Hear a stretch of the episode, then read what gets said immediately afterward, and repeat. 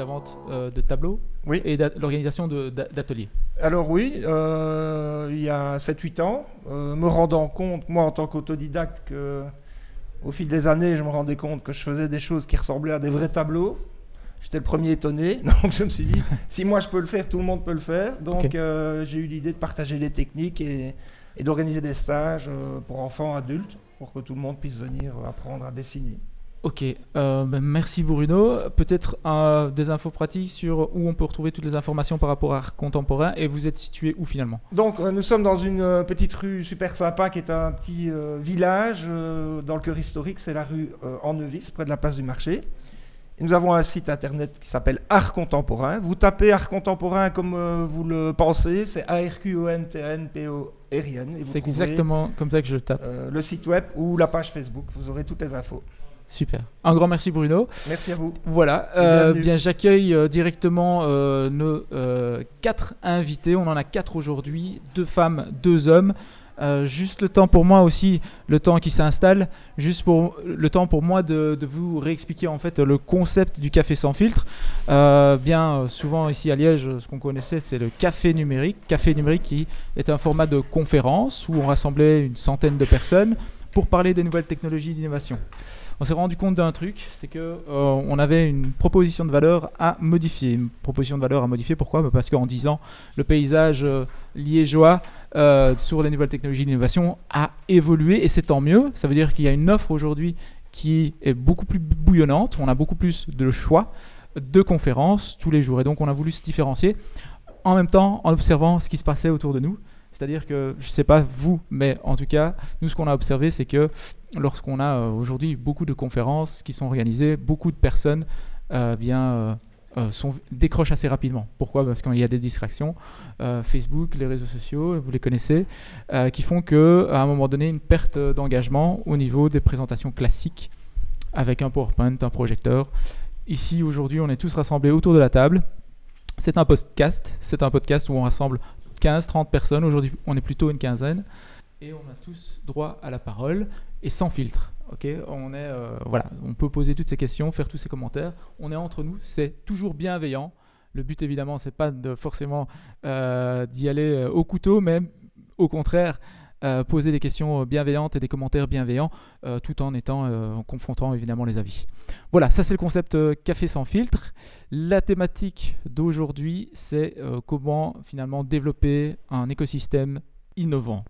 Alors, écosystème, c'est un terme relativement large. Euh, je, je- je réalise que je ne me suis pas présenté, donc euh, je m'appelle Jérémy. Et je vais commencer par là avec mes invités aujourd'hui. Et je vais euh, commencer bien par la gauche. Bonjour Amélie. Amélie, tu nous viens de Bruxelles, là, c'est bien ça? Oui, bonjour. Alors Amélie, est-ce que tu peux nous dire ben, qui tu es et surtout qu'est-ce que tu fais? Ok, ben donc je suis entrepreneuse depuis une dizaine d'années. Euh, J'avais co-créé euh, une société de consultance de recrutement en IT, Across Solutions et Across Europe. Euh, et donc je les ai revendus et donc maintenant je suis en train de travailler à- au lancement d'une nouvelle start-up qui sera lancée à la rentrée qui va s'appeler Bituned.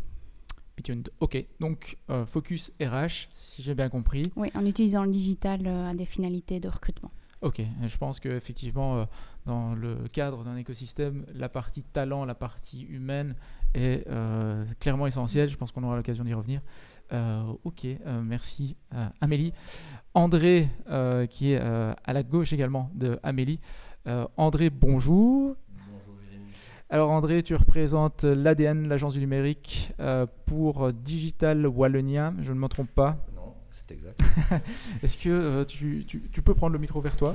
Euh, Simplement le rapprocher, voilà, il se manipule facilement. Est-ce que tu peux euh, nous expliquer quel est le rôle de ces deux entités, Agence du numérique et Digital Wallonia Alors l'agence du numérique, c'est euh, l'outil public de la Wallonie en charge du développement du numérique, comme son nom l'indique. Ça, c'est assez facile à comprendre. Et Digital Wallonia n'est pas une entité, c'est le nom de la stratégie numérique mise en place par la Wallonie depuis maintenant euh, presque 4 ans, euh, et qui euh, a pour objectif de fédérer toutes les initiatives, tous les acteurs qui entendent faire de la Wallonie une terre où le numérique est un moteur de développement et de, prospérité.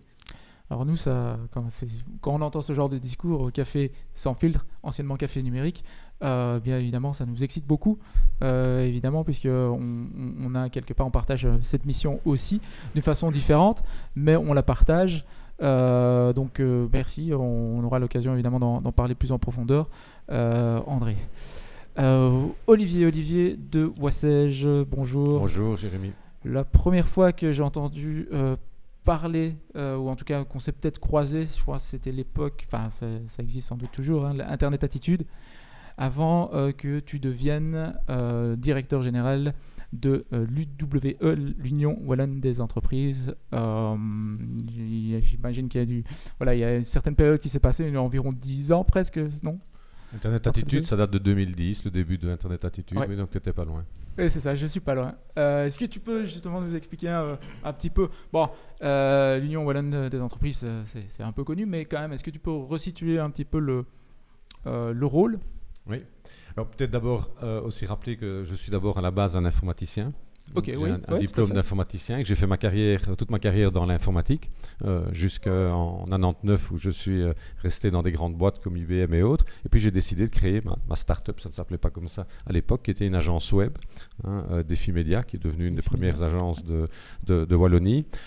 et que parallèlement à ça, de fait, en, en 2010, j'ai créé ce fonds Internet Attitude qui investit, hein, qui, a, levé 10 millions d'euros euh, auprès de 100 personnes et qui les investit dans des startups dans le domaine de l'Internet. Et que donc on, accompagne euh, toujours ces, sociétés dans lesquelles on a investi que parallèlement à ça, je faisais aussi beaucoup de coaching euh, au Venture Lab, l'incubateur étudiant euh, entrepreneur ici euh, à Liège. Et puis, ben, j'ai eu la chance en, en 2017 d'être choisi comme administrateur délégué de l'Union Wallonne des entreprises, qui est donc la fédération qui représente toutes les entreprises de Wallonie. On a 78 000 entreprises en Wallonie et donc, euh, on, les, représente et on les défend dans tous les secteurs. Et probablement que ce qui a joué en ma faveur, il y avait pas mal de candidats euh, à, la base, c'est d'avoir un passé d'entrepreneur et probablement aussi une connaissance transversale dans le domaine du numérique. Mhm concerne évidemment tous les secteurs mhm. euh, de l'industrie, que ce soit l'industrie lourde, que ce soit l'industrie du verre, que ce soit la chimie, euh, le bio, les biotechnologies, etc. Et donc euh, l'Union Wallonne s'occupe de représenter et de motiver à l'entrepreneuriat. Hein, on est le porte-parole de l'entreprise et de l'entrepreneuriat, mais aussi de les défendre par rapport à tous les autres, je dirais, stakeholders de la, de la société, que ce soit le gouvernement, le Parlement, l'administration, les syndicats la presse. Et donc, euh, nous sommes aussi chargés de toutes les, relations des entreprises euh, avec la presse. Et donc, on est dans une période particulièrement chaude pour le moment. Et je pense que tu as eu un excellent réflexe, effectivement, de parler aussi de ton parcours. Ça nous. Ça permet aussi d'alimenter euh, évidemment la conversation, on est entre nous. il ne faut, faut, pas hésiter, vous rebondissez dans tous les sens, c'est le but de ce podcast. Annabelle, bonjour. Bonjour Jérémy. Alors, le micro, je le rapproche. voilà. merci. Euh, Annabelle, qu'est-ce que tu fais? Qui es-tu? Eh bien, j'ai travaillé 20 ans en entreprise et puis après ce passage en entreprise, j'ai décidé de créer euh, ma propre boîte qui s'appelle Cat to Lion et qui a pour vocation d'aider les entreprises à se développer. Ok. Donc, d'où le nom Cat to Lion. Cat to Lion. Euh, développer dans quel sens? Développer, ça peut être large. Est-ce que Mais on accompagne euh, des entreprises, que ce soit vraiment des startups ou des sociétés plus grandes, euh, dans leur stratégie de développement. Donc, on réalise des audits pour eux. Mhm. Et puis après, on dessine des plans d'action. Et notre spécificité, c'est d'accompagner les gens plus loin que sur la partie théorique. Ça veut dire qu'on va même avec elles, parfois sur le terrain, pour leur aider, les aider pardon, à décrocher des early adopters mhm. ou des premiers clients. Ok, early adopters. Donc tu, interviens souvent au début finalement de la vie d'une entreprise ou ça peut être aussi des entreprises Au début de la vie ou au début d'un nouveau projet, comme par exemple un mhm. projet euh, e-commerce. C'est des choses qu'on peut, qu'on peut accompagner également. Alors euh, j'ai vu euh, dans, dans, les différents échanges et j'ai souligné différentes choses au, au fluo. une des choses que j'ai vu que tu avais souligné notamment, c'est par exemple en ce qui concerne la situation actuelle au niveau de la transformation digitale, un des biais, enfin, une des difficultés que les entreprises ont, c'est de définir leur proposition de valeur. Euh, et c'est finalement, là, on parle même pas encore de numérique. Hein. et c'est quelque chose qui a attiré mon regard. C'est effectivement, euh, c'est un constat que tu as fait? Mhm. Tout à fait. Donc, euh, quand on accompagne les entreprises, on redémarre toujours par la base. Donc, tout le monde connaît, je pense, le business model Canvas, donc proposition de valeur, segment de clients, euh, canaux de commercialisation, canaux de communication, etc. etc. Donc, juste pour ceux qui ne connaissent pas, c'est un poster avec différentes cases voilà. qui aide à brainstormer autour d'un modèle d'affaires, c'est ça? Voilà, c'est un modèle d'affaires qui, euh, quand il est bien rempli, Ouais. euh, doit bien fonctionner et être fluide. Et euh, quand il y a des, des cases qui ne fonctionnent pas entre elles, ben, ça ne marche pas. Donc nous, on aide finalement les entreprises, que ce soit sur un nouveau projet ou, un- ou quelqu'un qui vraiment qui démarre complètement, euh, à remplir ces cases et à euh, faire en sorte ben, notamment que la proposition de valeur réponde bien aux attentes euh, du marché. Mhm. Et on fait ça d'une manière, je rejoins un peu ce qu'Olivier disait tout à l'heure, d'une manière complètement transversale, c'est-à-dire qu'on analyse à la fois la partie offline, tout ce qui n'était pas digital, et la partie euh, online, ce qui est digital. Et c'est absolument indispensable de- euh, que ces deux choses se, se rencontrent dans les Mhm, stratégies. mhm. Je constate aussi euh, effectivement euh, à l'atelier, euh, l'atelier digital de Google. hein. donc Google a ouvert un atelier pour justement éduquer surtout la partie digitale. Et en fait, je me rends compte, j'ai fait le même constat, c'est pour ça que j'ai souligné, c'est que souvent bah, les gens qui arrivent là ont un problème en amont, c'est la définition de la proposition de valeur. Euh, en quoi êtes-vous meilleur et ou différent de la concurrence? Et c'est ça qui, qui effectivement, et je suis content de l'entendre, je vois que tu fais le même constat aussi. Enfin, je suis content de l'entendre. Après, c'est peut-être pas un bon constat, euh, mais en tout cas, c'est un problème identifié.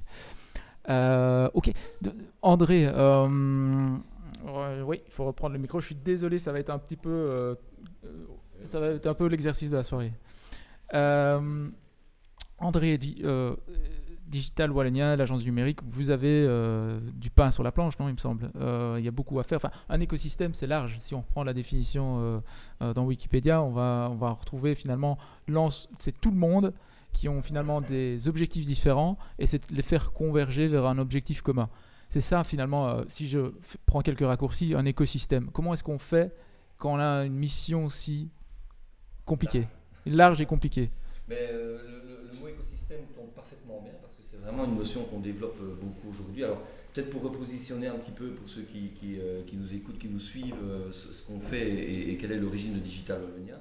L'idée c'est d'avoir euh, une stratégie globale en Wallonie. Alors on y reviendra sans doute sur ce qui beaucoup de va bien, sens, qui à la fois bien d'un- passé glorieux, de gros problèmes, mais aussi aujourd'hui d'une réalité où on est capable, peut-être Wallonie, d'avoir une Parmi les nombreuses choses qu'on fait, Nous, un écosystème, c'est est-ce qu'on a en Wallonie des entreprises numériques qui ont des produits et services innovants, Internet des objets, analytics, que sais-je, qu'on peut mettre au service de l'industrie? Est-ce qu'on a un secteur industriel qui veut se transformer, qui se dit, mais voilà, moi je suis, une- je suis un tailleur de pierre, métier traditionnel, je robotise mon activité, je multiplie mon emploi par deux, mais j'ai besoin de compétences, j'ai besoin de technologie. Et est-ce qu'on a de la recherche, c'est-à-dire des gens qui se disent, c'est quoi le coup d'après? On sait que le numérique, ça bouge très très vite. Et donc, on essaie beaucoup aujourd'hui de travailler en faisant se rencontrer l'offre, la demande, la recherche, et dans la plupart du temps aussi des fédérations, des pôles de compétitivité. euh, voilà, Med Different, l'industrie 4.0, c'est 34 fédérations, pôles de compétitivité qui travaillent ensemble. Ça, pour moi, c'est le, côté positif de l'écosystème, c'est on est tous sur le même terrain, on joue tous pour gagner le, le même match, et on n'est pas en train de se regarder en chien de faïence, mais c'est lui fait ça, moi je ne fais pas ça, et alors du coup j'avance pas. Ça, c'est vraiment pour nous, en tout cas, un des progrès majeurs qu'on a enregistré. Ok, je vais essayer de prendre les choses euh, plus ou moins une par une parce qu'il y a beaucoup de choses euh, que tu as dit euh, ici en finalement en très peu de temps. Je reviens encore sur la notion d'éducation. Donc, ce que manque l'éducation, c'est d'abord des moyens, c'est d'abord des équipements, c'est d'abord de l'argent. Sans vouloir. Alors, c'est un, débat euh, assez, assez complexe parce que, comme vous le savez, la Wallonie n'a pas dans ses compétences l'enseignement au sens strict du terme, c'est une compétence de la Fédération Wallonie-Bruxelles. Donc, la Wallonie intervient au niveau de, de l'éducation, on va dire, sur deux gros volets. Un, l'équipement, parce que on peut discuter sans ces temps, mais faire de l'informatique sans matériel informatique, ça reste quand même relativement compliqué. Ça peut être des robots, ça peut être des tableaux, ça peut être des ordinateurs, tout ce qu'on veut. Et le deuxième élément sur lequel on intervient, et là je pense qu'on a vraiment fait un super boulot, surtout que ce n'est pas nous qui l'avons fait, ce sont des partenaires, c'est l'apprentissage du coding. C'est-à-dire amener le coding comme étant un élément totalement transversal de la formation de tout le monde, en partant par les jeunes, mais aussi pour les adultes. Sur deux ans et demi, trois ans, on a formé, enfin on a sensibilisé 40 000 personnes, essentiellement les enfants, à ces notions de coding. Ouais. Encore une fois, le, finalement, le coding, c'est plutôt un output, c'est un résultat, et c'est pas nécessairement une approche. Ah, on- je suis on pas tout à, range je suis pas tout à fait d'accord. Pour moi, le coding aujourd'hui, c'est comme du français ou des maths. Oui, mais c'est ça, c'est exactement. Et de prime abord, le français ou les maths, on est tous d'accord, on se regarde ici. Ça n'a pas une utilité totalement directe au moment où on les apprend. Par contre, après, et je pense que l'Union Wallonne des entreprises le constate souvent, ce sont ces compétences de, de base qui manquent souvent aux, gens, c'est-à-dire la capacité à lire, à comprendre, à calculer, et je pense demain une capacité à manipuler le langage du numérique. le langage du numérique, c'est de l'informatique ou de l'algorithme. Oui, ok, mais en, gros, c'est une modification dans le programme. Ça ne va pas modifier le fait qu'aujourd'hui, ben, le français, euh, ça s'apprend comme ça. Ou, donc, on est d'accord. Alors, il y a, y, a toute, y a toute la question, effectivement, mais ça, c'est un vaste débat. Alors, il y a toute l'autre question qui est la transformation de l'éducation par le numérique. Euh, et là, euh, si, ça, si, ça vous, c'est un sujet qui vous intéresse, vous tapez école numérique euh, sur un moteur de recherche bien connu et vous aurez les résultats. Nous avons mené une enquête auprès des écoles qui avaient bénéficié de ces appels à projets et on a les retours des profs. C'est-à-dire on, les a interrogés, on leur a dit qu'est-ce qui est bien, qu'est-ce qui est pas bien? Et l'élément positif qu'on a dans ces stratégies, c'est l'effet d'entraînement. C'est-à-dire que plus on en a qui le font autour de soi, plus on a envie de faire. réseau. Euh, je me tourne un peu vers, vers Amélie qui euh, finalement est un peu euh, sur le terrain au niveau des talents. Hein. Quel est, quel, est, ton constat du marché? Est-ce que tu trouves qu'il y a suffisamment d'éducation? Est-ce que le marché est suffisamment fourni? Comment ça se passe? Je ne vais pas révéler quelque chose d'extraordinaire en disant qu'il y a vraiment une guerre, une pénurie des talents en Haïti. C'est assez énorme en Belgique. Maintenant, il y, a, il y, a, vraiment un très bel effort pour tout ce qui est sensibilisation, école de codage, également au niveau de, tout ce qui est sensibilisation, question de genre, etc. Donc ça, c'est vraiment euh, très très bien. Moi, ce qui m'a toujours frappé, c'est euh, au fur et à mesure des années, les sociétés nous demandaient de plus en plus de recruter des profils juniors, vraiment qui sortaient de l'école. Et il y avait un gap, mais énorme, mhm. entre ce que les étudiants avaient comme euh, idée de profession, des différents métiers en IT. Ils ont, ils ont peut-être 10 métiers différents. Euh, et, le gap de ce qui était demandé par les entreprises. Et donc souvent, je devais leur expliquer, bah, tiens, en fait, tu peux euh, commencer comme développeur ou mhm. testeur mhm. et évoluer vers tel type de fonction. Mhm. Et donc ça, j'étais vraiment euh, sidérée de voir qu'il y, a très peu de connaissances à ce niveau-là. Et en général, les sociétés vont plus se considérer comme, OK, il a la compétence pour apprendre, il sait le raisonnement algorithmique, comment ça marche, et maintenant on le reforme à zéro. Ouais.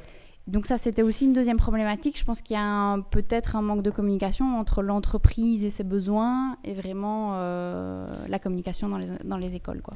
En vous écoutant, en écoutant euh, André et puis en écoutant toi, je pense à un truc. C'est euh, l'école 42 amenée par Xavier Niel. Qui arrive sur, en tant que, avec sa casquette d'acteur privé, qui arrive et, je vais, décide de créer une école avec une approche totalement différente où il dit ben voilà, euh, il n'y a pas de prof, il y a un programme, vous le suivez, il y a des niveaux, vous essayez de les franchir et euh, libre, libre de s'inscrire, c'est gratuit, accessible à tous. Euh, est-ce que ça, c'est une bonne chose selon toi? Ben, Je pense que c'est super parce qu'il manque vraiment de développeurs et donc il, en faut. Hein. il faut vraiment développer ce raisonnement par rapport à, tous ces jeunes, donc c'est super. Maintenant, je pense qu'il y, y, a une implication flagrante du business dans, dans les profils de l'IT, mhm. et donc il faut peut-être aussi avoir une meilleure communication pour, euh, pour certaines euh, formations. Quoi. Oui, c'est ça. Donc, euh, en plus, ils ont, enfin, je veux dire, ils ont quand même un business intéressant, puisque un business model intéressant, puisque c'est financé par du sponsoring. Et derrière, ben, ces sponsors ont droit d'engager directement, sans coût intermédiaire, euh, ces, personnes-là. Mon, but n'était pas nécessairement de faire euh, la promotion par rapport à toi, mais euh, je le trouve que le concept est intéressant. André, est-ce qu'on ne voudrait pas, ou peut-être, je vais également poser la question à Olivier, alors il va falloir passer le micro, mais est-ce qu'on ne voudrait pas attirer plus de Xavier Nil, ou en tout cas pas, pas nécessairement plus de Xavier Nil, peut-être aussi, mais surtout plus d'écoles 42, école 19 en Belgique Oui, en bien sûr. C'est évident, euh, on, a besoin de ce genre d'initiative parce que ben, elle, elle, supplée, je dirais, la carence hein, dans, dans, la formation euh, vers, vers les métiers techniques. Hein. Aujourd'hui, euh, en, Wallonie, on a un réel problème. On a seulement 16% des jeunes qui sortent de l'enseignement supérieur universitaire ou universitaire qui ont un diplôme STEM, qu'on appelle, sciences, technologies, engineering et mathématiques. Donc l'informatique est inclus là-dedans. La moyenne européenne est à 26%, l'Allemagne est à 39%. Donc on a vraiment un gap de, professions euh, scientifiques parce qu'on n'en fait pas suffisamment la promotion et donc on est obligé aujourd'hui de suppléer par ce genre d'initiative euh, complètement privée ou euh, partenariat euh, public-privé. et, c'est un point important. C'est un point important, d'autant plus que, comme Amélie l'a souligné, il y, a un gap de plus en plus important entre les, compétences que demandent les entreprises et, ce qui sort de, l'école au, sens large. Et ça, c'est un, réel problème parce qu'on constate chaque année que l'écart se creuse et que donc les personnes euh, qui sont de moins en moins qualifiés ont de moins en moins de chances de trouver un emploi parce que les qualifications demandées sont de plus en plus fortes. Mhm. Donc ça, c'est un point important. Je voudrais aussi comme rebondir sur l'aspect euh, qu'André euh, a, évoqué par rapport au, coding dans l'enseignement à côté du, français et des maths, qui est évidemment un point sur lequel on, insiste très fort. Hein. Nous, on, demande vraiment euh, à l'enseignement aujourd'hui bah, de, renforcer les savoirs de base. C'est extrêmement important. Et dans les savoirs de base, on met, euh, évidemment, le français, les maths, euh, les, langues étrangères, mais aussi ce que je vais appeler l'éveil numérique. Et c'est la petite nuance que je ferai peut-être en disant euh, c'est aussi fondamental pour nous qu'il y ait cet éveil numérique global que d'apprendre à coder. Hein. Il faut qu'un certain nombre de personnes apprennent à coder, qu'ils ont au moins des bases pour notamment susciter des carrières. De la même façon qu'on va donner à quelqu'un deux heures de physique, il sortira avec ces deux heures de physique, il ne sera pas physicien. Mhm. Hein. Même chose en biologie. Mais il se dira, chouette, je peux faire une carrière là-dedans. Mais il faut au moins susciter l'intérêt en disant, ah ben chouette, j'ai envie de devenir codeur. Par contre, ce qu'on demande, c'est des têtes bien faites globalement. Mhm. Parce qu'après, l'entreprise, elle peut continuer la formation, etc. Mais les têtes bien faites, c'est notamment en termes d'éveil numérique, pas seulement le codage, mais c'est d'appréhender tout l'impact de l'Internet, de numérique, sur la vie des entreprises.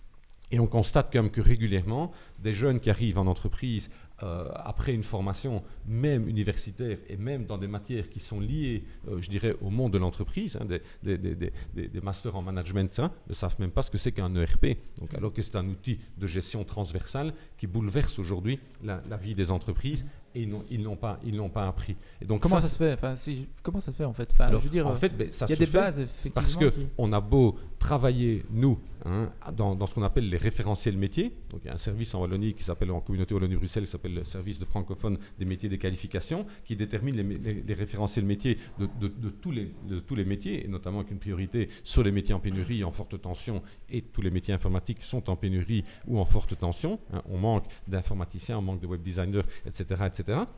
Et donc, on définit ces référentiels en termes de savoir de base, de savoir-être, extrêmement important aussi, la gestion d'équipe, la politesse, le respect de la ponctualité, la gestion de projet, etc., et, de savoir-faire. Mais l'enseignement, hein, l'administration de l'enseignement est, un, est, un, gros paquebot qui ne tourne hein, que, très lentement et par conséquent n'a pas le temps euh, de s'adapter assez vite par rapport à, ce qu'on demande et à cette adéquation beaucoup plus forte entre euh, offre euh, et, demande. Et ça, c'est vraiment un, point fondamental pour nous et notamment aussi d'expliquer aux jeunes à quoi va servir ce qu'ils apprennent. Aujourd'hui, les jeunes, hein, euh, tous les jeunes qui sont ici, vous demandez du sens dans votre vie. Vous demandez du sens dans, votre carrière. Vous ne voulez plus des carrières dans n'importe quoi. Vous voulez des carrières qui ont un sens, euh, je dirais, dans votre vie privée, mais aussi euh, pour, pour, pour l'humanité tout entière et on ne vous donne pas assez de sens dans vos études. On ne vous dit pas à quoi ça va servir dans votre vie professionnelle. Hein, quand on apprend à quelqu'un, euh, ben, je dirais le sinus cosinus, on ne lui dira pas que ça servira à quelque chose éventuellement un jour en entreprise. Les stats, on ne lui dit pas à quoi ça va servir. Eh ben, lui donner cette idée de dire, si tu apprends ça, voilà ce que ça peut t'apporter dans ton métier futur, il comprend. Nous, à notre époque, euh, tu es un peu plus jeune que moi, hein, mais euh, on apprenait on, disait, on, ne posait pas la question pourquoi. Quand on devait bouffer 200 mots de latin par cœur par jour, hein, eh ben on les apprenait sans dire à quoi ça va me servir d'apprendre 200 mots par cœur de, vocabulaire latin par jour. Et c'est à quoi comme impact ça finalement euh, aujourd'hui? Et comment est-ce qu'on peut euh, changer ça? Enfin, je veux dire, est-ce que ça se change Changer, ce qu'on demande, c'est que nous, on ait entre guillemets une influence, et je mets le mot entre guillemets, beaucoup plus grande sur euh, justement à quoi ça va servir, que les contenus de cours soient modifiés par rapport à cette perspective. Alors, quand, je dis ça, régulièrement, dans, des débats ou dans des interventions, euh, encore l'autre jour sur un plateau TV, je me suis fait reprendre par un enseignant qui me dit Nous, on enseigne pour la société, vous, vous voulez qu'on enseigne pour les sociétés. Ma réponse par rapport à ça, c'est de dire oui, mais une des finalités de l'enseignement, c'est qu'à un moment donné, de trouver un emploi. Il y en a certains qui pourront se permettre de ne pas en avoir. Il y en a d'autres qui auront le malheur de ne pas en retrouver. Mhm. Il y en a après qui auront un emploi dans le public, d'autres dans le secteur privé. Mais c'est quand même un des objectifs. Et donc, si on veut que cet objectif soit atteint, il faut qu'il y ait une meilleure adéquation. Et nous, on est demandeurs de venir beaucoup plus dans les entreprises, pas seulement les patrons d'entreprise, mais aussi avec des collaborateurs, pour expliquer aux jeunes, voilà le métier que je fais, et mhm. accessoirement que je fais en Wallonie et ça existe en Wallonie, et tu ne le sais peut-être pas, dans lequel tu pourrais t'épanouir. Et mhm. donc, on a, on a besoin de cette collaboration, mhm. qu'on a déjà un peu. On a créé une fondation pour l'enseignement, avec notre équivalent bruxellois, et avec les cinq fédérations de pouvoirs organisateurs. C'est une première en Europe de dire, aujourd'hui, les, les, les pouvoirs organisateurs et les entreprises se sont mis ensemble pour essayer que ça aille mieux. Mais, soyons clairs, il y a encore aujourd'hui une certaines résistances du monde de l'enseignement par rapport euh, au monde de l'entreprise en disant non, non, vous êtes là pour nous instrumentaliser et en faire des bons petits soldats pour le monde de l'entreprise. Je, crois que... Je, crois qu'André veut, rebondir. Un, petit mot là-dessus parce qu'effectivement c'est assez important. Euh, j'ai parlé d'industrie tout à l'heure et euh, c'est certainement un des domaines où l'image d'Épinal, si j'ose dire, de ce qu'est une usine reste encore très caricatural. Euh, donc, comme je l'ai dit, c'est un des, un des domaines sur lesquels on a le plus travaillé parce que si on regarde d'un point de vue économique, aucune, aucun pays euh, développé aujourd'hui qui progresse n'a abandonné son industrie manufacturière. Donc les pays qui fonctionnent bien dans le monde sont des pays qui sont capables de produire des choses physiques sur leur territoire. Il suffit de regarder l'Allemagne, la Corée, etc. Enfin, c'est assez, euh, les statistiques sont assez éclairantes sur, ce sujet-là. Je pense que si on, on, ça, je veux dire, on perd beaucoup de choses. Quoi. Euh, tout à fait. Et donc, le, le, avec le programme qu'on a lancé, donc qui s'appelle, enfin qu'on a repris, qui existait déjà, mais qui s'appelle Made Different Digital Wallonia, on a, on a aujourd'hui une logique d'ambassadeur et de Factories of the Future. Donc, c'est des entreprises qu'on repère et qu'on identifie comme étant des, exemples. On a déjà fait deux événements euh, pour, pour un peu montrer ces réussites. Et une chose qu'on a fait en amont de l'événement qui a très bien fonctionné, c'est inviter des écoles. Et donc, en fait, on a les centres de compétences, on a des gens comme, comme Ciris, Technifutur, etc., qui viennent, qui installent des robots, qui installent des machines. Et on fait défiler des jeunes. Alors, ça peut être des écoles euh, type euh, ingénieurs, etc., mais aussi des écoles, des gens de formation, etc., parfois des écoles secondaires pour venir voir ce qu'est aujourd'hui réellement la production industrielle. Parce qu'on traîne une image, j'allais presque dire que de temps en temps, on la trouve encore, c'était tellement bien cette industrie, etc. Et on a souvent, euh, la, semaine dernière sur les, ondes de la première, il y avait des, entreprises qu'on a, a accompagnées qui étaient invitées, et le patron de ces entreprises a dit, mais aujourd'hui dans mon entreprise, qui est une entreprise industrielle, qui fait de la fabrication industrielle, on peut dormir par terre, on peut manger par terre, parce que l'usine aujourd'hui est un endroit complètement propre, tout à fait euh, novateur, avec plein d'outils modernes, et pour alors aller dans malheureusement dans la mauvaise nouvelle, c'est que le constat est le même que celui qu'Olivier vient de dresser. C'est dit, moi aujourd'hui, je freine mon développement parce que je n'arrive pas à engager. Euh, et parce que malheureusement, il faut bien reconnaître aussi, il faut le savoir, hein, il faut l'admettre et il faut travailler à ça. La, la transposabilité d'un emploi aujourd'hui est très différente de ce qu'on a connu à une époque. Passer de l'agriculture à l'industrie est quelque chose qui se faisait relativement simplement. Passer d'une industrie traditionnelle à une entreprise, on va à une industrie où on va devenir pilote d'une machine, on va devoir peut-être programmer euh, euh, des, des, machines-outils, etc. C'est pas quelque chose qui s'improvise. On peut pas tout d'un coup se retrouver à la tête de, machines comme ça euh, par, par l'opération du Saint-Esprit. Et c'est là que ce travail de, sensibilisation et de et quelque part d'éveil à ce que peut être l'industrie de demain est vraiment important. Tiens, je, rebondis juste sur Annabelle et puis je prendrai une question du public.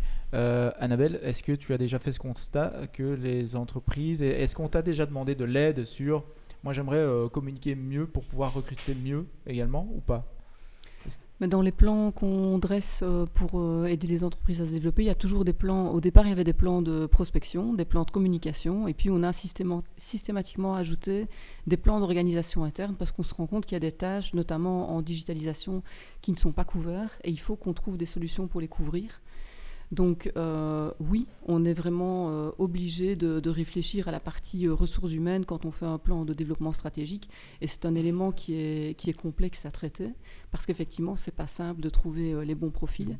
Mmh. et moi, par rapport à André et Olivier, je dirais que je trouve que la formation est extrêmement importante, mais quand moi je recrute ou que j'aide un, un, client à recruter, la chose à laquelle je suis la plus attentive, c'est vraiment l'agilité des gens. Donc la flexibilité.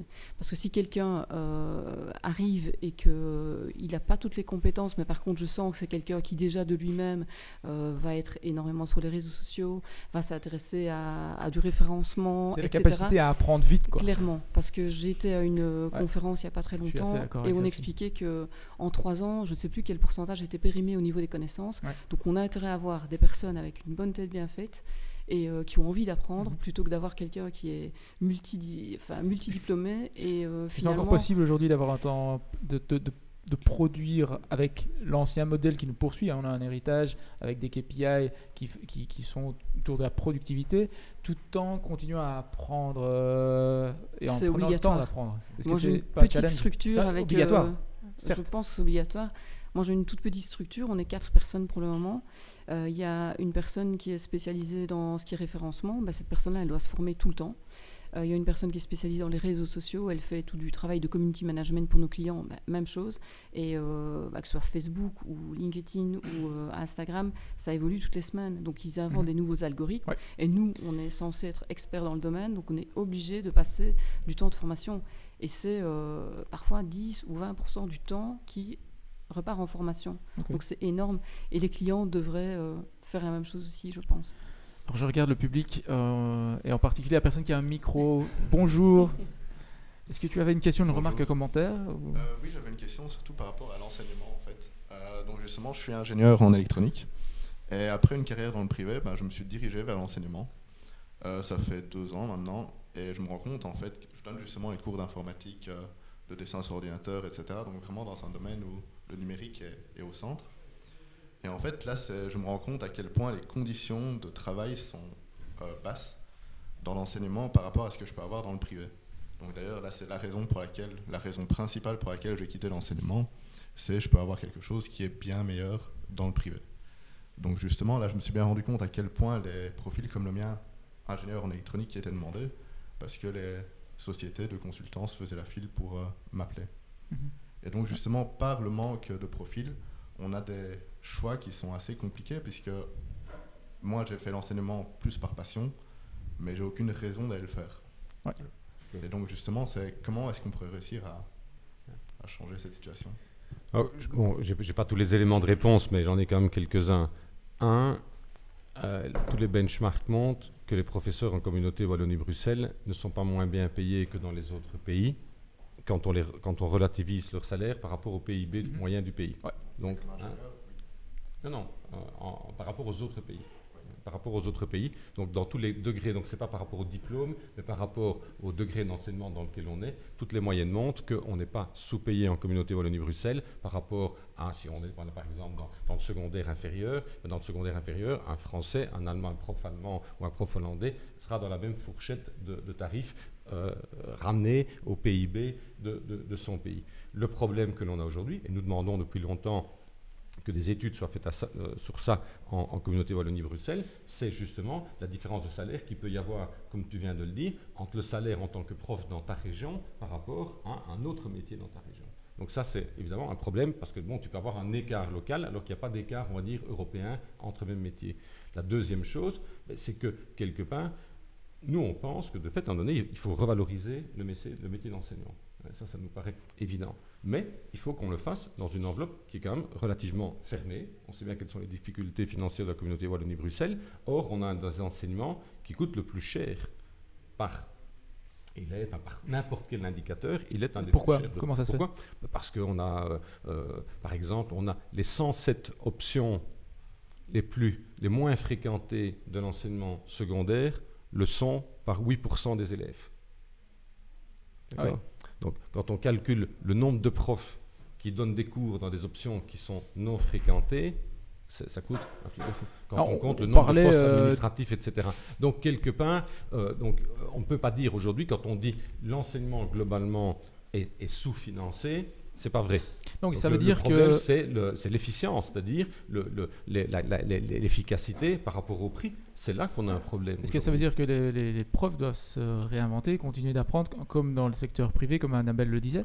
Je, ne pense pas nécessairement que, donc quand, je parle de cette efficience, je, ne vise pas du tout les professeurs, hein. je, vise le, système euh, en, tant que tel qui fait qu'on multiplie, euh, on multiplie euh, je dirais, les, les, options, que quand une option marche bien, hein, ou si je pense à de la formation plus professionnelle avec des machines, etc., dans, dans une ville Hein, plutôt que de travailler en disant, ben, tiens, on va essayer de se partager, hein, euh, plutôt en disant, toi tu t'occupes de telle formation et 50 euh, km plus loin, on s'occupe de telle autre formation. Il y en a une qui marche bien ailleurs. L'école concurrente dans la même ville va faire exactement la même chose. Et plutôt qu'il y en ait une qui ait les machines performantes, elles vont avoir toutes les deux une demi-machine. vous me comprenez quand, c'est un problème de système Donc, il y a, et pas un problème, de système, humain. voilà, c'est pas un problème humain, c'est un problème de, système qui fait qu'aujourd'hui, hein, l'enseignement coûte cher, je dirais, par rapport quand on voit les résultats des études PISA. C'est évident. Ok, euh, intéressant.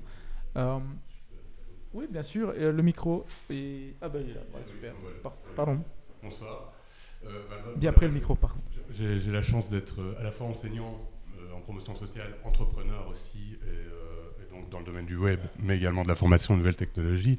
Et il y a, deux, trois choses qui retiennent mon attention. D'une part, bah, c'est le gap forcément qu'on retrouve euh, au niveau HR entre les élèves qui sortent de l'école. Et je parle de, de, de, Moi, je donne des cours en promotion sociale, donc à des adultes qui ont décidé de changer de carrière, qui ont décidé de reprendre ces, ces, études-là, donc en web développement. Euh, le problème, il a été soulevé, c'est le poids des programmes. Je veux dire, en tant qu'enseignant, on est lié à un contrat-programme euh, qui a été rédigé à grand renfort de larmes et de sang pendant, X temps par, euh, par des, gens qui sont impliqués et qui font ça en dehors de leurs heures de travail, etc. etc. Donc on ne va pas revenir dessus, mais c'est quelque chose qui est relativement statique.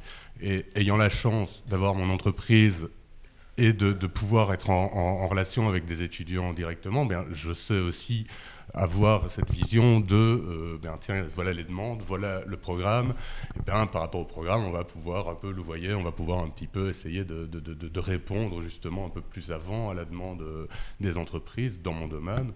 Euh, ça, c'est déjà une chose. donc, il y a effectivement un problème à ce niveau-là. Je pense qu'il est aussi dépendant de la bonne volonté des, enseignants. À un moment donné. On en tant qu'enseignant, tu es en train de dire que c'est aussi la volonté des enseignants. Mais moi, j'ai la chance d'être un professionnel et de donner des cours, ce qui fait que ben, j'ai les deux revers de la médaille. Si on fait une carrière dans l'enseignement, forcément qu'à un moment donné, on va être complètement en décalage, en décalage progressif, a fortiori dans les métiers de la technologie. C'est le job d'enseignant, le job d'un enseignant avec euh, une vingtaine d'étudiants euh, dont il faut s'occuper, auxquels il faut répondre, euh, aux, questions desquelles il faut répondre, des travaux desquels il faut corriger. Pas le rôle de l'enseignant de continuer à, se mettre à jour. mais je préfère du coup faire former des, gens qui ont l'esprit, quitte à ne pas avoir les compétences.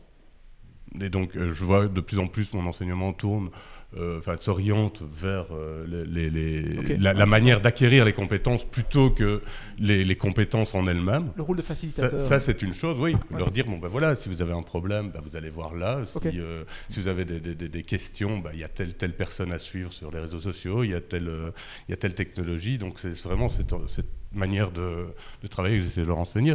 D'autre part, moi, ce qui me choque un peu en promotion sociale, c'est l'arrivée justement de ces coding schools qui, pour moi, euh, sont une manière pour l'entreprise, je suis entrepreneur, je vais un peu scier la branche sur laquelle je suis assis, mais de, répondre à une demande qui est immédiate de répondre à une demande qui, euh, dans peut-être une dizaine d'années, 15 ans, 20 ans, ne sera plus, euh, ne sera plus celle que, et je parle globalement de philosophie, pour moi le numérique c'est un moyen, ce n'est pas une fin.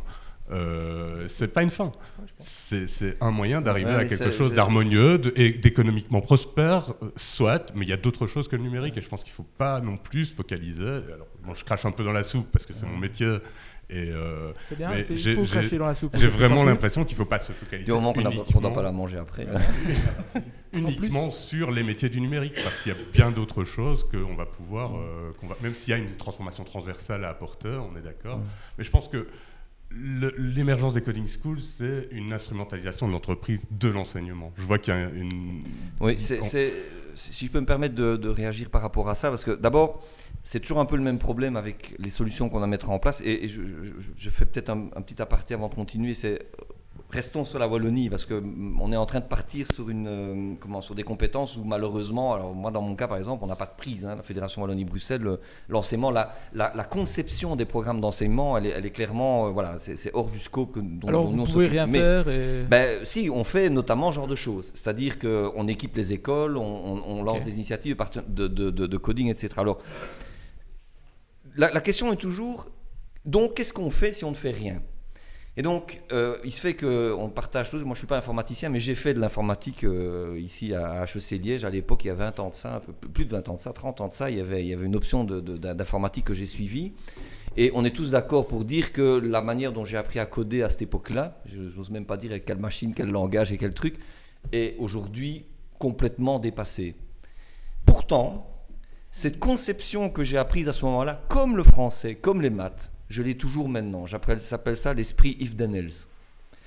Et que ce soit avec des langages ultra modernes, des plateformes, des API, des machins, euh, tout ce qui est aujourd'hui le, fondement du développement informatique, ou des langages euh, de ah. type basic qu'on avait à l'époque. Tu peux rester en langage. fondamentalement, ça reste, ça reste la même chose. Et donc, je, pense que c'est important. Et de toute façon, mieux vaut faire ça que, que rien faire. Et donc, on agit là où on peut. Et c'est aussi, aussi vers des enfants. Et à partir du moment, c'est comme la piscine une fois qu'on est, tombé dedans, peut-être qu'on ne deviendra pas un grand nageur, peut-être qu'on fera autre chose, mais jamais plus on aura peur d'aller dans l'eau. C'est surtout ça, je pense. Et le coding aujourd'hui est la meilleure manière pour faire, de, confronter des enfants avec soit de la programmation informatique, soit des robots, des choses comme ça. L'autre élément, alors je vais peut-être jeter aussi un pavé dans la mare, puisque c'est l'objectif d'aujourd'hui, euh, et je parle pratiquement à titre personnel, mais on est beaucoup à l'agence du numérique à, à partager cette opinion-là. Je ne suis pas d'accord sur le fait que le numérique n'est pas une fin en soi. Je pense qu'on est aujourd'hui face à un sujet qui est une fin en soi. C'est la première fois depuis l'invention de l'imprimerie que ça arrive. Vous pouvez regarder dans l'histoire de l'humanité, il y a à aucun moment dans l'histoire de l'humanité, le monde, et donc la Wallonie aussi, puisque nous en faisons partie, n'a été confronté à une technologie dont la puissance est illimitée, universelle, standardisée, et dont la maîtrise, je suis désolé de le dire, la maîtrise est une fin en soi. Ce n'est pas l'objectif final, évidemment. Hein, le, dire, maîtriser un data center, en soi, ça n'a pas de sens. Mhm. Mais si on n'a pas ça aujourd'hui, on perd le contrôle sur le monde. Vous pouvez retourner le problème dans tous les sens. Ça, c'est la réalité d'aujourd'hui. Ah, je suis pas là. Alors on peut discuter, mais c'est pas un récit, c'est la réalité. Vous regardez aujourd'hui ce qui se passe dans le monde. Le monde ne fonctionne pas sans le numérique et ne fonctionnera pas sans le numérique. Ben, une partie du monde, laquelle ne fonctionne pas sans ça. En fait, la, partie du monde qui repose. En tout, cas, en tout cas, le maîtriser nous, nous aidera certainement. Et je ne dis pas, l'objectif n'est pas de devenir tous des informaticiens, mais c'est comme le français. Hein. Le français ou une langue, n'importe laquelle, hein. l'anglais pour des, des, des, gamins anglais, le néerlandais pour des gamins en Flandre. En soi, au départ, Ok, ça permet de parler, tout ça. ça c'est plus tard qu'on devient un écrivain, c'est plus tard qu'on est, euh, donne des cours, etc. Je, Donc, je suis d'accord avec euh, la partie philosophique. Euh, enfin, en tout cas, je suis, je suis en partie d'accord avec la partie philosophique, mais juste pour redescendre deux secondes sur quelque chose d'un peu concret, il y a des entrepreneurs aujourd'hui qui se retrouvent avec une idée, ils doivent la concrétiser. Comment est-ce qu'ils vont faire si vous me dites, et le constat a l'air d'être bah, sans appel sur le fait qu'il n'y a pas beaucoup de ressources en termes de talent sur le marché ici. Comment est-ce qu'on fait si on veut lancer une start-up avec du numérique dedans et de la technologie dedans pour euh, être compétitif euh, le plus vite possible? Surtout qu'une une des premières problématiques d'une start-up, c'est souvent de recruter un développeur et un sales. Et souvent, comme, on, comme, on, parlait de pénurie des talents, ben les, les, prix s'envolent. Et c'est vrai que c'est souvent les grosses boîtes qui peuvent se payer les profils beaucoup plus expérimentés, etc. Bon, heureusement, il y a tout ce qui est chèque formation qui permettent d'accéder à la consultance euh, sur certains projets euh, bien spécifiques. Euh, mais c'est vrai que c'est une vraie problématique. c'est une fois qu'on a trouvé quelqu'un. Si on n'a même pas trouvé Aussi, quelqu'un, c'est un autre sujet, hein, mais je veux dire, c'est vraiment un problème aujourd'hui par rapport aux entrepreneurs, qu'ils soient start-up ou, ou qu'ils aient une entreprise. quoi à ces gens-là? il n'y a, a, pas longtemps, je leur, je leur, disais de travailler avec moi. Euh, mais je pense que. Et toi, tu trouves à chaque fois? Non, mais euh, enfin, je veux dire, moi j'ai arrêté cette activité-là euh, récemment, mais c'est vrai que c'était notre métier vraiment, c'était de trouver les talents en IT qui correspondaient aux, besoins du client, oui. donc ça devient un métier à part entière. Mhm. qui, a, qui évolue très fortement ces dernières mhm. années, quoi. Donc, clairement. Juste peut-être, et puis je pense qu'Olivier aura, pas plein de choses à dire là-dessus, mais je suis moins pessimiste par rapport à la, création de start-up et d'entreprises parce que tout ce, toute cette transformation y compris de la manière dont la société fonctionne. L'aspect transformatif du numérique est absolument fondamental à comprendre. Je n'aime pas d'ailleurs le terme transition numérique. Quand on dit transition, c'est un truc doux. Transformation, c'est on était carré, on devient rond. Euh, il y a quand même dans les écoles, alors c'est essentiellement dans les écoles supérieures, il faut bien le reconnaître, mais il y a quand même toute une génération d'étudiants aujourd'hui qui, ont, qui sont entrés dans les études supérieures alors que la notion de start-up, de numérique, de transformation était déjà présente. Et alors j'ai la chance aussi d'être enseignant à temps, à, temps, à temps partiel et donc ça fait des années que j'en vois. Et on a aujourd'hui quand même devant nous des, des, étudiants qui sont très différents que ceux que je pouvais y avoir à 10 ans, il y a 10 ans d'ici, parce que ils ont, un, cette logique que leur parcours ne sera pas linéaire euh, ils sont moins attirés, je le constate, puisqu'une école de gestion, sont moins attirés par des grands comptes ou des consultants, par exemple. Il y en a beaucoup qui disent, moi je lance une activité. On a parlé du Venture Lab tout à l'heure à Liège. les incubateurs étudiants, c'est une initiative qui existe aujourd'hui, qui fonctionne. Euh, et dans, quand on a fait ce baromètre des startups numériques, on en a déjà, déjà fait deux le, problème des RH est, clair, hein. il a été cité pratiquement par tout le monde, mais aucun n'a dit euh, en Wallonie c'est plus compliqué qu'ailleurs de créer une start-up. Ça, franchement, il n'y a pas de problème. Ça se fait, on trouve toujours des gens. Il faut pas aller euh, à San Francisco pour créer une start-up. Maintenant, ce qu'on constate aussi, et ça c'est un truc, c'est pour ça que je parlais de numérique par destination en forçant un peu le trait, hein, je suis d'accord, c'est que quand vous regardez le profil des créateurs de start-up, 70%, 70% sont soit des ingénieurs, soit des informaticiens. Ce qui est colossal en termes de proportion par rapport à n'importe quel autre type d'entreprise. Si on prend des start-up techno-numériques, hein, j'entends. Euh, voilà. Et donc, pourquoi est-ce qu'ils les créent? Parce qu'ils ont, cette, je, je disais tout à l'heure, cette maîtrise du numérique qui fait qu'à un moment donné, ils voient ce dont on va sans doute parler dans, dans la suite du débat, et ce qu'Annabelle a très bien expliqué tout à l'heure, ils voient par leur maîtrise du numérique le moment où ils vont pouvoir transformer un modèle business.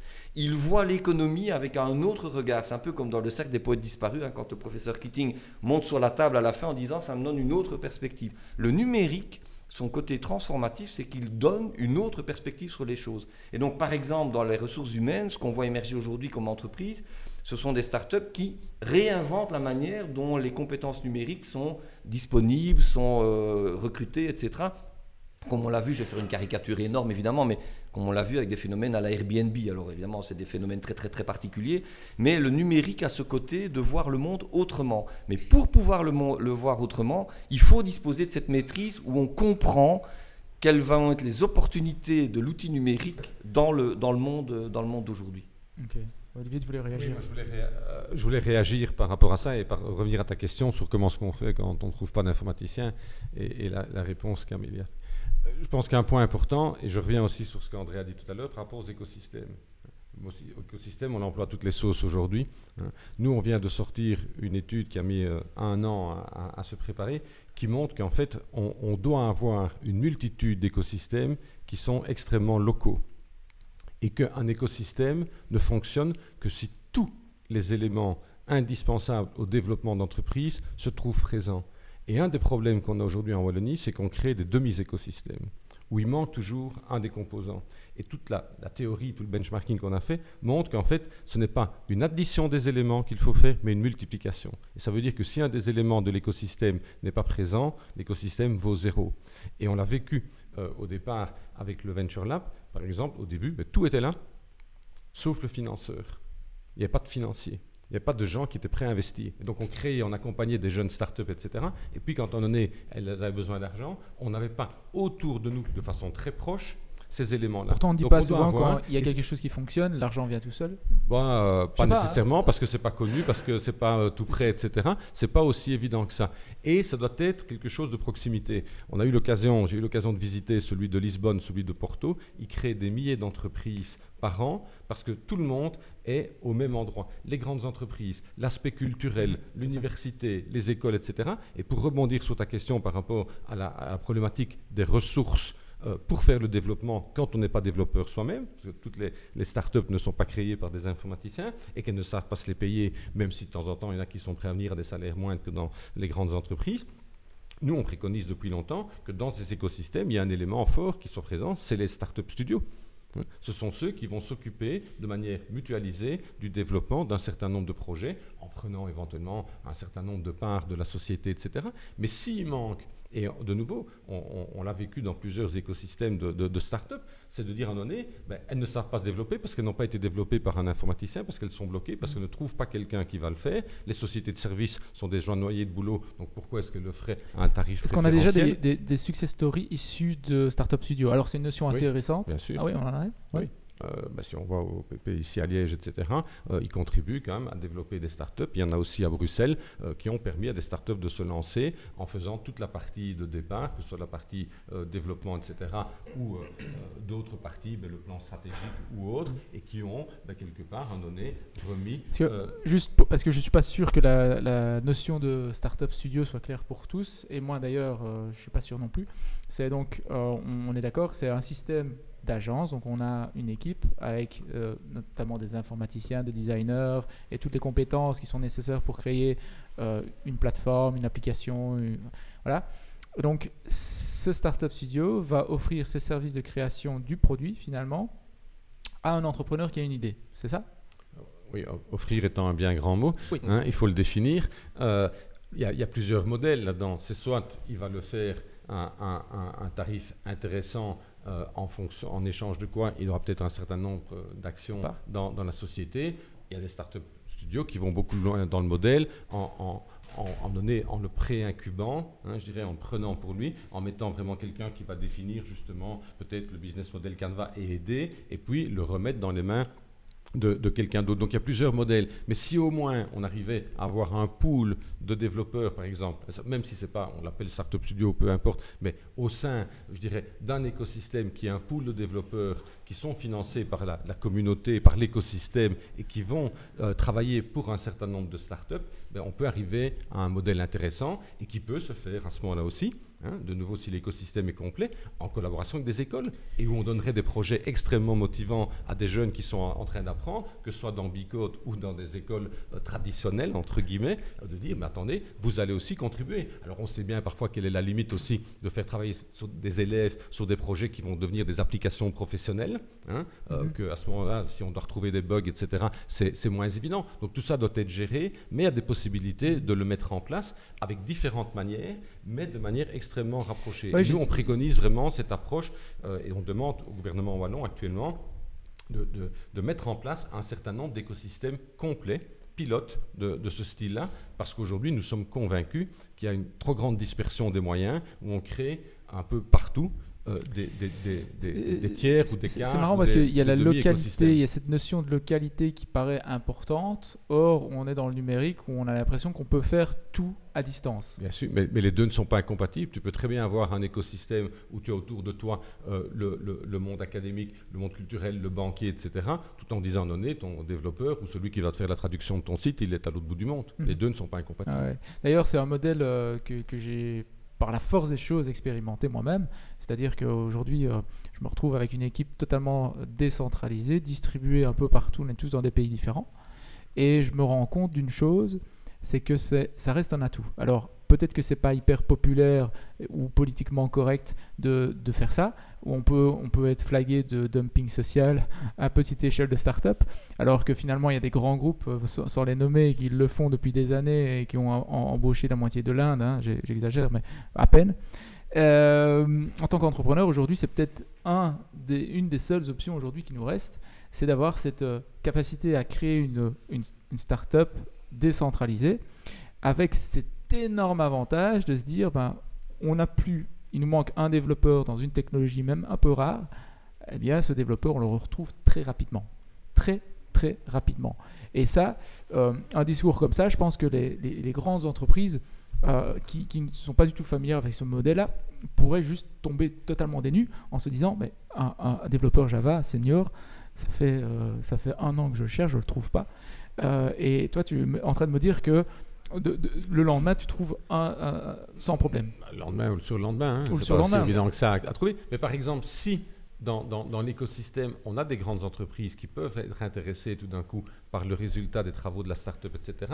Il n'y a rien qui empêche la grande entreprise de dire ben, je te délègue pendant un certain nombre de mois un, un, ou deux de mes informaticiens, ce qui va être aussi une façon de mieux les attirer en disant tu ne vas pas uniquement travailler sur des grosses applications legacy dans mon entreprise, mais tu vas aussi travailler peut-être en donné sur un projet vertical d'une start-up euh, qu'on soutient ou autre. Donc il y, a ce modèle-là. Donc pour moi, les, les, deux ne sont pas incompatibles par rapport à ce que tu viens de décrire. Ça n'empêche pas d'avoir ce système d'accompagnement local, après que la production soit faite à, un certain nombre d'endroits, si elle ne se fait pas localement, euh, etc., notamment au départ, parce que quand, quand, tu en arrives au stade où tu es déjà en train euh, d'avoir euh, toute une équipe qui est, qui, est, partout dans le monde, tu es peut-être au début, hein, tu es mhm. plus loin pardon, que le début justement hein, de ton produit minimum après, viable. Beaucoup, beaucoup de startups qui sont, sont déjà atteints une certaine taille et qui continuent comme ça.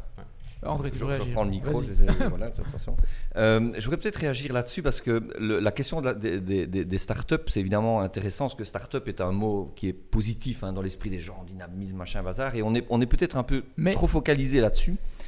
Euh, et il y, y, a une chose qu'on oublie euh, dans, dans, dans, la, dans, dans le développement de startups et d'entreprises, c'est finalement c'est avec qui je fais du business. Et parlant d'écosystème, euh, je rappelle que la Wallonie, c'est une région d'un peu plus de 3 millions d'habitants, c'est-à-dire c'est trois fois plus petit que Londres. Euh, qu'à un moment donné, on entend parler d'Innovation Valley par-ci, d'Image Valley par-là, etc. On n'est jamais qu'à 50 km l'un de l'autre. Enfin, je veux dire, d'un point de vue macroéconomique, ça n'a juste aucun sens. Euh, moi, je pense qu'un des problèmes auxquels on doit, on doit s'attaquer et sur lesquels on essaie de, de travailler aujourd'hui, c'est que quels sont les domaines dans lesquels l'économie wallonne a en interne des domaines d'excellence, des domaines de puissance économique, a les moyens d'investir pour susciter du développement technologique. Je veux dire, créer une start-up hors tout, alors c'est très bien si on en trouve et il, s'en invente dans plein de domaines, mais je pense qu'un des, des, des, créneaux qu'on doit creuser, une des politiques qu'on doit mettre en place, c'est de travailler aussi sur des domaines où la Wallonie a déjà de l'excellence. Prenons le cas de l'agriculture. Il est évident que les questions alimentaires, d'agriculture dans le futur, on n'a pas encore parlé d'environnement, mais c'est vraiment quelque chose qui nous concerne tous. La Wallonie a incontestablement des atouts en la matière. Je veux dire, on n'est sans doute pas parfait, mais je pense globalement que manger des choses produites en Wallonie est sans doute meilleur pour la santé que de manger des trucs produits euh, Dieu sait où.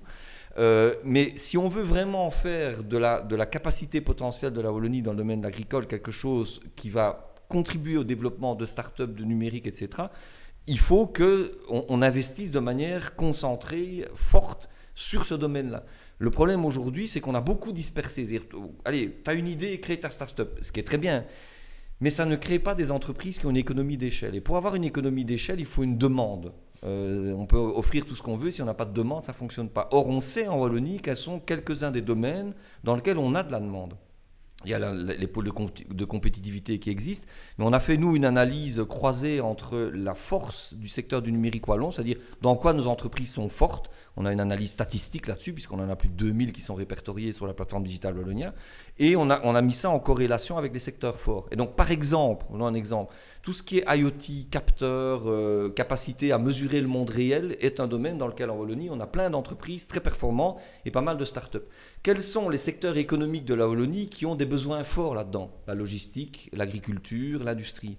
Ben, aujourd'hui, on n'est pas encore vraiment parvenu à faire une espèce de d'écosystème global avec ces secteurs forts. Ça, c'est sans doute une piste qu'il faut, qu'il faut creuser. Je dis, ça n'empêche pas de créer des startups dans tous les domaines du monde, mais c'est sans doute aussi en ayant derrière soi des, de, grandes entreprises et des secteurs forts qui ont cette capacité d'investissement, où à un moment donné, un grand groupe va se dire, moi, je mets le paquet dans ce domaine-là parce que je veux faire changer le modèle business euh, de l'agriculture ou de la santé ou que sais-je, et je vais donc permettre à des entreprises d'avoir un petit peu une visibilité à long terme sur la, leur croissance et leur business model. Euh, Amélie, toi, tu as tout ce qu'il te faut en tant qu'entrepreneuse, euh, entrepreneur euh, en Wallonie, en, Belgique de manière globale, tu as tout ce qu'il te faut pour te lancer ou il te manque quelque chose, il te faudrait quelque chose en plus? Non, mais je pense que c'est aussi beaucoup le réseau, le networking. Et donc à ce niveau-là, bah, le coworking aide beaucoup aussi.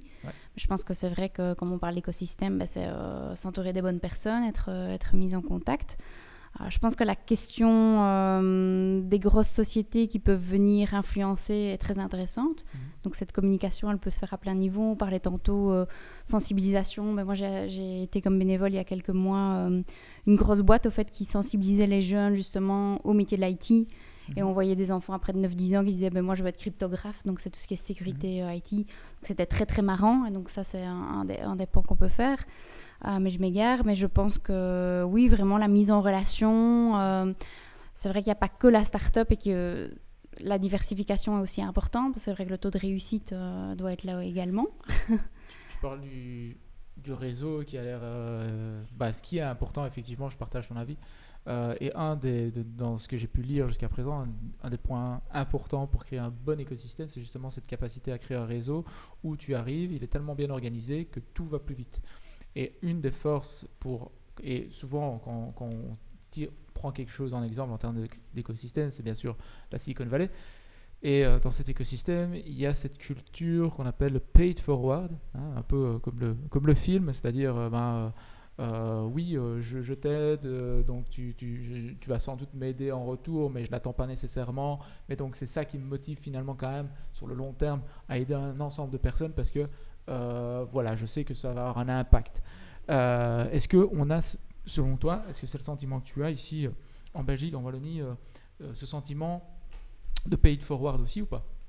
Je pense que ça dépend le niveau de peut-être de maturité aussi parfois. Euh, enfin, je, parle pour moi, mais euh, je vois beaucoup au fait de, de systèmes de networking où on va aider à une soirée, euh, où on donne son avis, où on fait un peu des, démonstrations, où on demande bah, tiens qu'est-ce que tu penses de mon projet, est-ce que tu sais m'aider pour ceci cela. Donc je pense que c'est plus une maturité quand on passe par là où on se rend compte, ben voilà qu'un petit coup de pouce, des compétences, ça peut aider et faire gagner beaucoup de temps. Euh, je pense qu'il y a la question vraiment euh, d'adaptabilité dont on parlait tout à l'heure, mais surtout, pour moi, c'est vraiment aussi une question de sens, de voir où on va et si la personne est embarquée mhm. dans son projet, il croit, ben, va pouvoir peut-être donner plus de temps, de compétences pour, euh, pour mhm. aider. quoi. peut-être Annabelle. Annabelle, est-ce que tu, tu, t'inspires, toi, de ce qui se passe ailleurs ou pas pour, pour te développer? Est-ce que tu vas chercher puiser tes inspirations ailleurs pour te dire bah tiens ça c'est une bonne idée je vais l'appliquer euh, euh, ici. Ou bien euh, une méthode une méthodologie quelque chose qui qui vit ailleurs ou pas? C'est quelque chose que tu as pu par rapport je plutôt par, parler par rapport au travail qu'on fait euh, pour nos clients, bah oui, on s'inspire toujours de ce qu'on voit euh, ailleurs. Donc, mhm. on commence toujours par faire une étude de marché euh, complète de ce qui se passe dans leur secteur d'industrie. Et si on fait une étude il y a six mois ou on fait une étude six, mois, enfin, six mois plus tard, les choses ont toujours changé. Mhm. Et c'est clair qu'on essaye toujours de ne pas réinventer la roue. Mhm. Euh, bah, on est souvent amené, par exemple, à installer euh, chez nos clients des, systèmes euh, internes, par exemple, de gestion de projet. Bah, si on travaille avec un cabinet d'architectes, bah, on va installer un système qui est déjà dédié aux architectes au départ. Et si on ne fait pas d'études de marché, on ne l'a pas, on l'a pas, on l'a pas identifié. Mhm. Donc oui, on va toujours essayer de prendre les outils qui sont les, les plus, les plus adaptés au secteur d'industrie avec lequel on travaille. Mhm. parce qu'il existe énormément de choses et c'est très, euh, très, euh, ça évolue très très vite. Euh, Olivier ou André, je ne sais pas où, qui veut répondre à cette question. Est-ce que, est-ce que aujourd'hui, vous, voudriez éventuellement adresser un message aux startups qui, qui partent de la Belgique pour se, en se disant ça va mieux marcher ailleurs? Bah, restez chez nous, mais non, Je, je, verrai pas le. le, bon, quelque part, c'est un peu un, c'est un message qu'on enverrait comme ça. À quel titre, je sais pas trop bien. Euh, moi, je voudrais peut-être rebondir euh, sur ta question internationale et sur euh, ce que vient de dire Annabelle, parce que la question de l'international est importante. Euh, parce que je le répète, et on, a une région fantastique, mais elle est scalée, c'est-à-dire, euh, voilà, euh, comme, je dis toujours, si on roule trop vite en voiture sur le 42, enfin, quoi que c'est difficile de rouler trop vite en voiture sur le 42 pour le moment, mais c'est quand même une région qui a, qui a, ses limites au niveau territorial, et donc dans le secteur du numérique particulièrement, et notamment par cette transversalité incroyable aujourd'hui de, de, ces technologies qui sont les mêmes partout dans le monde, euh, le développement international est fondamental. Et ça, c'est un des autres grands enseignements qu'on a, qu'on a, qu'on a à la fois de l'analyse du secteur du numérique et plus spécifiquement des startups, c'est que si on veut grandir, si on veut atteindre une masse critique, il faut passer par l'international. Sinon, ça n'a juste pas de sens. On n'arrivera pas euh, à, grandir. La bonne nouvelle, c'est qu'en fait, statistiquement parlant, euh, les startups qui sont présentes, qui ont au moins un client à, l'international, euh, de mémoire, c'est aux environs de 70%, c'est déjà plus que le secteur du numérique classique habituellement, qui est lui-même déjà plutôt tourné, tourné vers l'international. Et ça, euh, c'est un message qu'on a bien compris. Et une des actions qu'on a mis en place et qui commence aussi à porter ses fruits, il n'y avait pas longtemps, il y avait le salon Vivatech euh, à Paris, qui est un salon d'ailleurs qui a été créé par des grands groupes. Hein. je parlais tout à l'heure de grands groupes. C'est vraiment un salon qui a été créé par des grands groupes qui voulaient stimuler l'innovation numérique et, identifier ces innovateurs qu'ils peuvent alors euh, racheter, travailler avec, enfin peu importe. On est allé faire de l'exploration, ça fait maintenant deux ans, deux ans qu'on a un stand sur place. Et ben aujourd'hui, on constate qu'avoir un stand avec des entreprises wallonnes présentes sur un salon où vous avez vraiment des grosses, grosses, grosses boîtes qui sont présentes, ça fonctionne. On a eu des retours hyper positifs des boîtes qui ont été, elles sont capables de faire du business, il faut juste y aller. Donc je, termine juste là-dessus. Euh, au cas où, parce qu'il y a des entrepreneurs qui nous, écoutent, qui nous écoutent sans doute, c'est une des raisons pour laquelle on a mis en place un réseau au niveau international. Dans des points, alors on ne sait pas couvrir toute la planète évidemment, mais on fait ça en collaboration avec la WEX, mais il y a aujourd'hui 10 euh, hotspots digital wallonien international qui sont sur euh, des zones comme Montréal, Paris, euh, Berlin, Shenzhen, Singapour, Tel Aviv, Londres, Stockholm et San Francisco. Je crois que j'en ai oublié aucun. ce sont des, des points qu'on a mis en place. Pourquoi? Pour qu'il y ait des facilités de contact. À un moment donné, on sait par exemple quand Tel Aviv, Israël en cybersécurité, etc., ils sont très très bons. Mhm. Je suis dans ce domaine-là, je peux voir ce qui se passe. Ben, on va organiser une mission, on va en prendre des entreprises avec nous pour aller voir ce qui se passe. On a fait la même chose euh, il n'y a pas longtemps avec. On va faire la même chose dans, dans, pas longtemps avec Stockholm, etc. Et, c'est vraiment un appel que je lance de ce point de vue-là. Effectivement, les frontières ou l'idée de dire moi je vais faire mon business et je vais le développer dans mon écosystème local très rapidement, c'est beaucoup trop étroit. Mhm. Euh, donc après, rester en Wallonie si possible, mais surtout ne pas rester en Wallonie que pour faire du business. Je peux jeter mon pavé dans la mare. Enfin, c'est peut-être pas nécessairement un pavé dans la mare, mais c'est toi qui, me le diras. Enfin, le, but, c'est juste de, de, dire son avis. Euh, j'étais la semaine passée au, à l'événement Web Today, qui je crois que c'est le deuxième événement après Vivatech, euh, le plus grand en France euh, après Vivatech. Et là, il y avait justement un, stand du Digital Wallonia.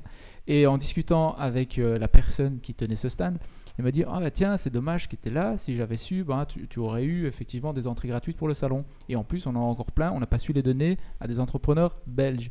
Je fais C'est quand même incroyable parce que il y a deux ans, j'étais au Web Today et j'ai amené 30, 30 personnes, 30 entrepreneurs qui sont venus au Web Today, qui ont payé plein pot leur place. Alors, et, d'un côté, je suis partagé par euh, l'étonnement, le fait que pour l'instant ça reste un pavé, mais j'ai pas terminé.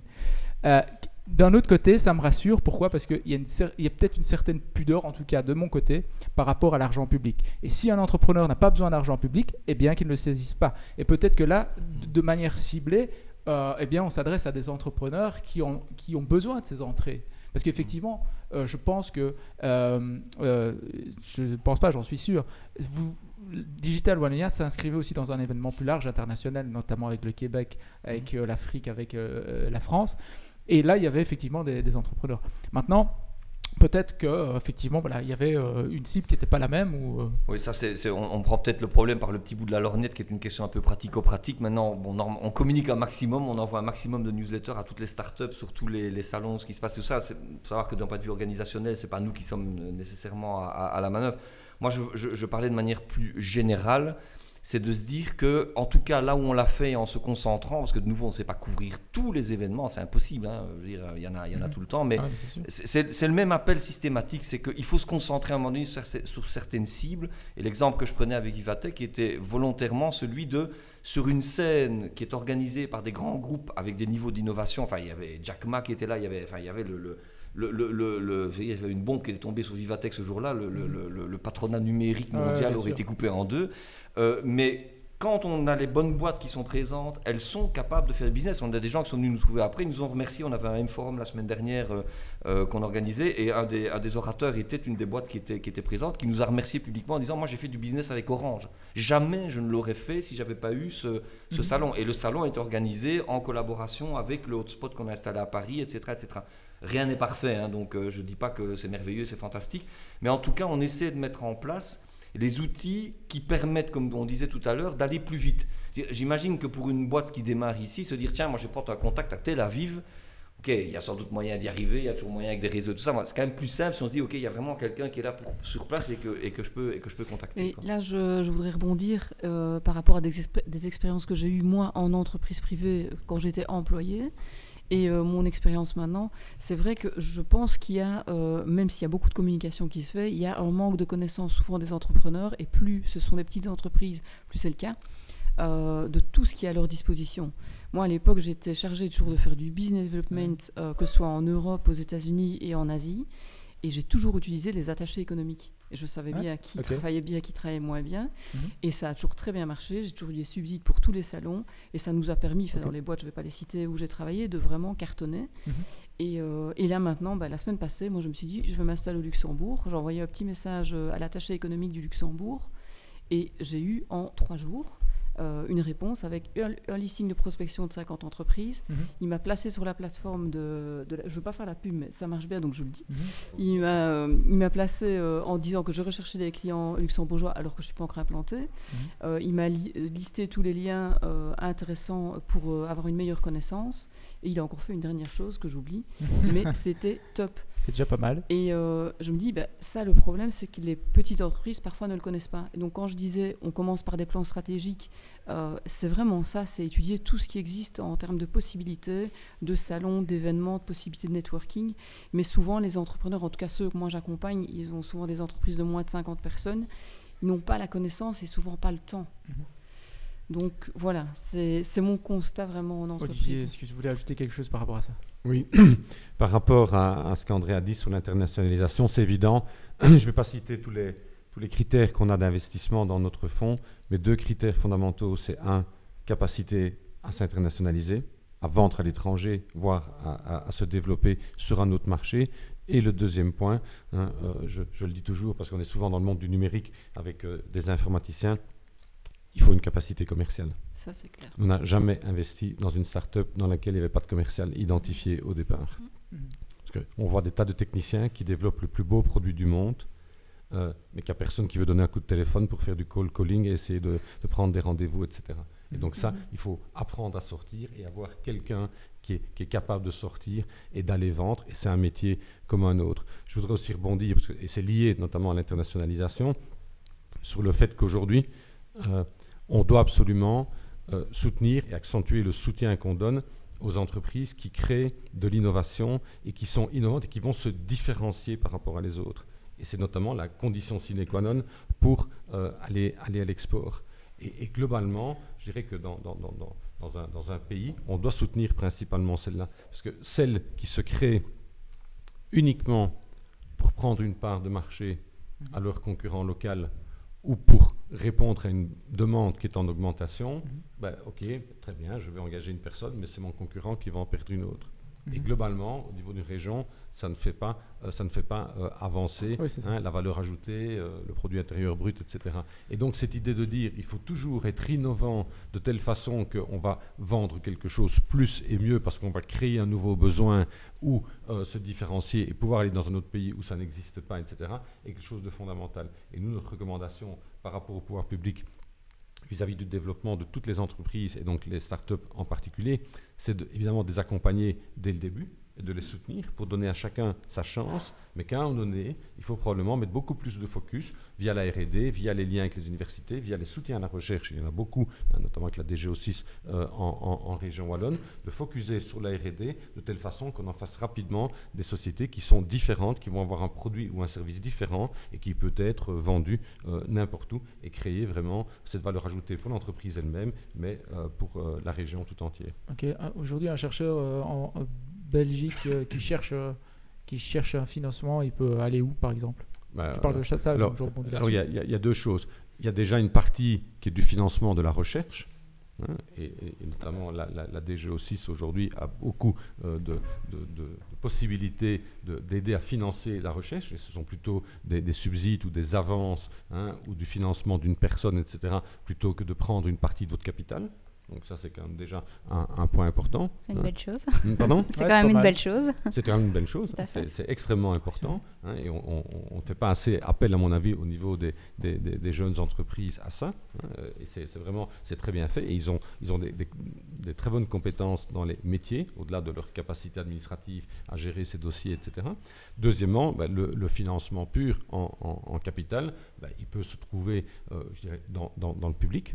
On a de plus en plus d'invest Et nous, on recommande d'ailleurs qu'ils devraient un peu plus se spécialiser plutôt que d'essayer de se faire concurrence et de tous vouloir faire tout et être capable d'être bon dans, tout, dans tous les secteurs. Mais on a plus d'argent public aujourd'hui qu'on en avait. Et on a aussi beaucoup d'argent privé. Hein, c'est évident. Hein, ça, c'est, évident. Quand nous, on a lancé notre fonds il y a 10 ans, on était un des premiers euh, dans, dans, le domaine des startups. Hein, le mot startup, quand, quand j'allais voir mes premiers euh, euh, partenaire, je dirais, en disant ben, est-ce que vous voulez être actionnaire de, de, ce fonds, etc. Hein, on va s'occuper de start-up. C'est quoi une start-up hein, On n'entendait quasiment pas parler en 2010 dans, dans, dans les journaux. Aujourd'hui, il y a plein de fonds privés qui se sont développés à tous les stades de maturité. Ce qui manque probablement encore en Wallonie, c'est des fonds qui sont capables, euh, je dirais vraiment, d'aller beaucoup plus vers, vers l'accélération, hein, qui sont capables de mettre des montants beaucoup plus importants. Hein, ce qu'on trouve dans d'autres pays ou, en Flandre. On n'a probablement pas encore cette capacité-là euh, en, Wallonie. Et de fait, ça arrive. Hein, tu l'as souligné tout à l'heure en disant qu'est-ce qu'il faut faire pour empêcher la start-up de partir? Mais une des choses qui l'empêche encore, euh, enfin, qui, a, fait encore partir aujourd'hui, c'est qu'elle ne trouve pas nécessairement en Wallonie tout d'un coup les, les 2 ou 3 millions qu'elle a besoin pour un tour, un série A ou un série B. Et euh, d'aller, elle est obligée alors d'aller à l'étranger parce qu'elle va aller à un endroit où son, financeur a envie éventuellement de, de, de l'avoir. Ça veut dire que elle doit se délocaliser, c'est-à-dire qu'elle doit changer concrètement hein, son statut, euh, c'est-à-dire qu'elle doit passer d'une boîte belge à une boîte américaine, ou ça veut dire qu'elle peut rester belge et juste avoir des financements Oui, donc les, les, les, les deux sont possibles, mais souvent les, gros financeurs sont souvent aussi attachés par exemple à des accélérateurs, hein, des fonds, euh, sont des fonds pour scale-up, etc., mais qui ont leur propre accélérateur dans lequel ils vont leur donner, en, échange, en plus de l'argent qu'ils donnent, cette possibilité, je dirais, de les accompagner pour les faire passer à la vitesse supérieure. Hein, il y a de plus en plus de fonds qui ne se contentent pas de mettre de l'argent, mais qui ont créé un, accélérateur quelque part où ils disent ben, il faut que tu viennes dedans parce qu'on veut t'accompagner dans ta croissance qu'on est en train de financer.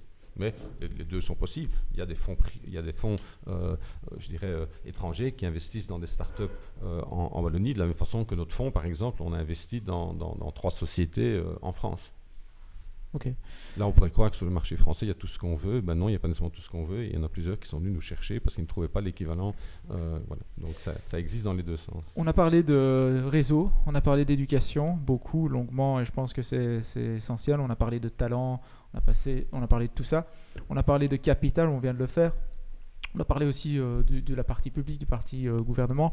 Est-ce que tout le monde a, a, jeté son petit pavé dans la mare? Moi, j'ai pas vraiment jeté, enfin, j'ai un semi-pavé. Je, je, vois, je vois André qui, qui, qui, a, qui, a, oui, c'est ça. Je vois qu'il a cligné d'un œil, mais voilà, ça va pas vous effectivement, c'est pas vraiment un pavé. Est-ce que tout le monde euh, autour de la table jeté son petit pavé ou pas? Moi, je voulais dire une chose, j'accompagne euh, des, des, commerces aussi. Euh, et je pense qu'au niveau de, de, la Wallonie, il y a beaucoup d'aides qui sont faites au niveau individuel, donc pour aider ces petits commerces ou les entreprises, donc via le dispositif notamment des chèques entreprises. Par contre, quand on a une association de commerce, comme une association de commerçants par exemple, là, il n'y a pas d'aide. Je regarde André euh, pour voir si euh, je, suis bien à jour euh, pour accompagner. Alors que le fait de, fédérer, de se réunir, de se regrouper, parfois ça peut vraiment avoir un bon effet de levier.